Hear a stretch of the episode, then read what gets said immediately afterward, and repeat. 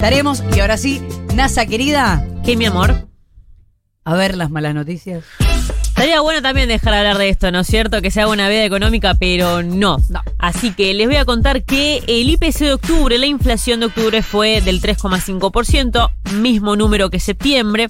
En el acumulado tenemos un 41,8%, 4 puntos por encima de lo que fue el acumulado de septiembre. Y de manera interanual, es decir, bueno, octubre de 2021 contra octubre de 2020 tenemos un 52,1%. Una baja muy, muy, muy, muy, muy chiquita a comparación de septiembre de este año, claro. Lo que pasa es que se vienen meses que suelen ser intensos en inflación. Y sobre todo diciembre estacionalmente suele ser bastante, bastante complicado. Por eso la mirada del gobierno es un poco más optimista. Dice, no, vamos a cerrar entre un 50 y un 52%. Las consultoras hablan de un entre un 50 y un 55. Hay quienes tiran de repente un 60. Bueno, ¿Ustedes creen El que panorama- este número podría explicarse solamente... digo dos cosas que, que- en las que todos estamos de acuerdo. Que es, hay inflación mundial sí. y es que hubo eh, reactivación este año. ¿Podría la inflación zarpada de la Argentina explicarse por esas dos cosas o hay más? La reactivación seguro que no, porque para que, digamos, tuviese una carga inflacionaria a partir de una... eh, tendría que ser mucho más salarial que en términos estadísticos Ujú. de, de la macro. Eso no pasó, los salarios siguen corriendo atrás a la inflación. Y después respecto a la inflación de Estados, eh, de Estados Unidos, sobre todo, que es como la economía más eh, dominante, tiene que ver ahí con el, con el peso, con el peso del dólar, que el dólar en Argentina, el dólar legal, el dólar el que opera el porcentaje más, más, más, más, más importante de la economía, tipo el 98-99%, no se movió, fue acompañando a la inflación, siempre de atrás también. Sí es, ¿Está atrasado o no? No sabemos. Y lo que pasa es que eh, eh, depende, depende de qué, a qué te dediques, básicamente. Bueno, que quieras. Porque en términos salariales, vos tenés eh, que eh, la Argentina terminó en 2015 con un salario de entre 550 y 600 dólares el salario promedio, hoy está en 350 a 400, ¿entonces está atrasado o no?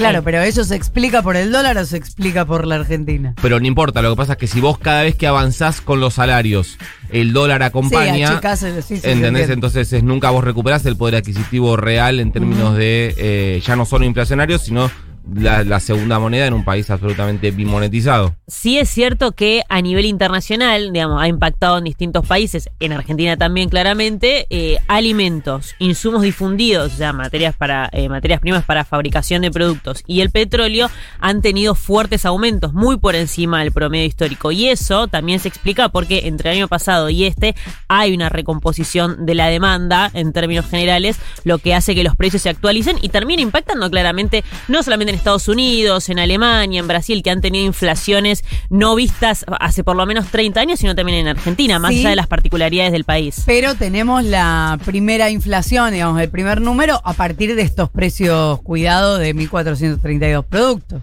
Sí, igualmente hay que decir que la resolución 1050 de los 1432 productos congelados comienza a regir a partir del 20 de octubre, por lo cual solamente vos ahí contemplás 10 días de congelamiento y además el INDEC releva mucho comercio de cercanía y en los comercios de cercanía todavía no está. eh, ¿Pero no era retroactivo el 1 de octubre?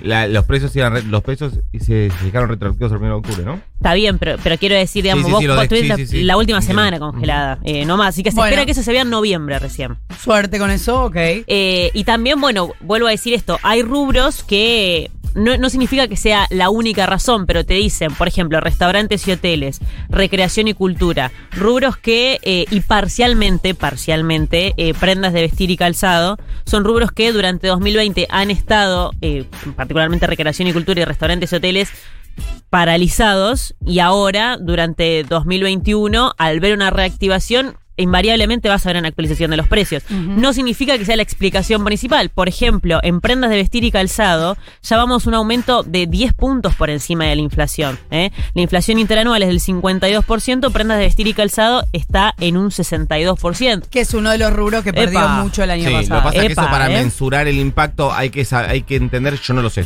quiero aclarar que yo no lo sé, cómo se, cómo se elabora el índice eh, de inflación. No tiene el mismo impacto el ítem alimentos que el ítem No. eh, turismo. ¿Entendés? El de alimentos es el que más impacto tiene a nivel Bueno, pero me parece que ninguno tiene bien claro cómo. Así que no nos metamos en ese terreno. Porque hay que, hay que determinar. eh, de ese 3,5, ca- cuánto, qué componente tiene de, de alimentos y cuánto de turismo. Porque si el turi- eh, eh, por ejemplo, vestimenta viene subiendo 5 o 6 Sí. puntos por encima de la inflación hace un montón de años. Hace un montón de años, pero tiene, una, tiene un impacto menor que, por ejemplo, alimentos o servicios. No, por supuesto, pero digo, si, la- si estamos hablando de 10 puntos por encima de la inflación a nivel interanual, sería interesante, más allá del impacto que tenga a nivel nacional, cuáles fueron los motivos. Bueno, eh, a mediados de año los empresarios alegaban, es todo lo que dice el sector empresarial, falta de insumos por la incertidumbre que puede generar la brecha cambiaria, problemas de importación de, de suministros, eh, bueno, lo que dicen siempre los empresarios, suba impuestos, altas comisiones que cobran las tarjetas. Está bien, son Pero explicaciones, ahí hay que explique todo A pagar los sueldos. También se llevan a pagar los sueldos. Entonces uno también se puede preguntar qué tanto de... eh, en, en este rubro y en aquellos que han aumentado bastante más por encima de la inflación, qué tanto hubo más que nada de remarcación de precios para, por ejemplo, eh, generar mayor rentabilidad de la que no pudieron generar el año pasado. Ya el presidente había dicho cuando se aplicó la hora 12 nuevamente para la indumentaria, che, no se abusen porque los precios de la, de la ropa y del calzado viene bastante heavy. Salud, 4,7% también, aumento de las prepagas mediante. Restaurantes y hoteles, decíamos, recreación y cultura arriba del 4%. Y alimentos y bebidas no alcohólicas, que si bien estuvo, estuvo por debajo, mínimamente por debajo del promedio general, este 3,5%, sí eh, ha impactado en el componente estacional mucho el tema del aumento de las frutas, eh, de las verduras, eh. también lácteos, fiambres, harina, pan, bueno, o sea, de todo. o sea, todo, no, pero lo, lo- lo principal, carnes bajó levemente. Che, Un- claro. Un, mínimo, no mostró eh, un aumento sensible, al Después contrario. llamame y decime a dónde, a dónde voy a comprar. En promedio, Indec. en promedio tuvo una baja del 0,4%. Bueno, Sí. te- yo te tiro el dato, ¿no? Muy bien. Eh, Lo que no entiendo sí. bien es la del transporte. ¿Cómo de- ¿Cómo es que aumenta, hay inflación en el transporte si no aumentó el taxi, no aumentó el SUTE, no aumentó el colectivo? El tema del aumento de transporte, bueno, es que algunos ¿O componentes. es el, el avión? No lo sé. El- algunos componentes sí terminan eh, aumentando, eh, por más que lo- lo- los, los, eh, los, eh, no me sale, los componentes estén congelados. Quiero decir, el, el- el transporte esté congelado, eso te quería decir. ¿Qué sería un componente de la rueda? Igualmente, el tema de las de- del transporte se viene para 2022 ahí la principal preocupación. ¿no es Por cierto? eso digo, ¿y ¿cómo hay Porque inflación digo, ahora? Eh, lo que se está esperando, por ejemplo, para 2022 es que sí ahí haya un, un- descongelamiento mayor. un- es decir, ¿te acordás que hasta ahora es verdad que, los, que, los, que el transporte está congelado?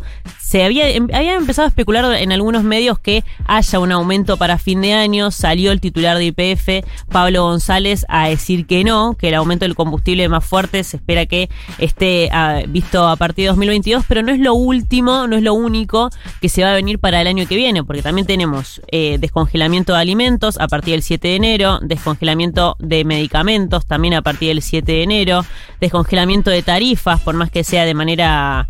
eh, digamos que no sea gradual o no quiero decir que no sea para, para todos de la misma manera va a estar segmentado, eso quería decir exactamente.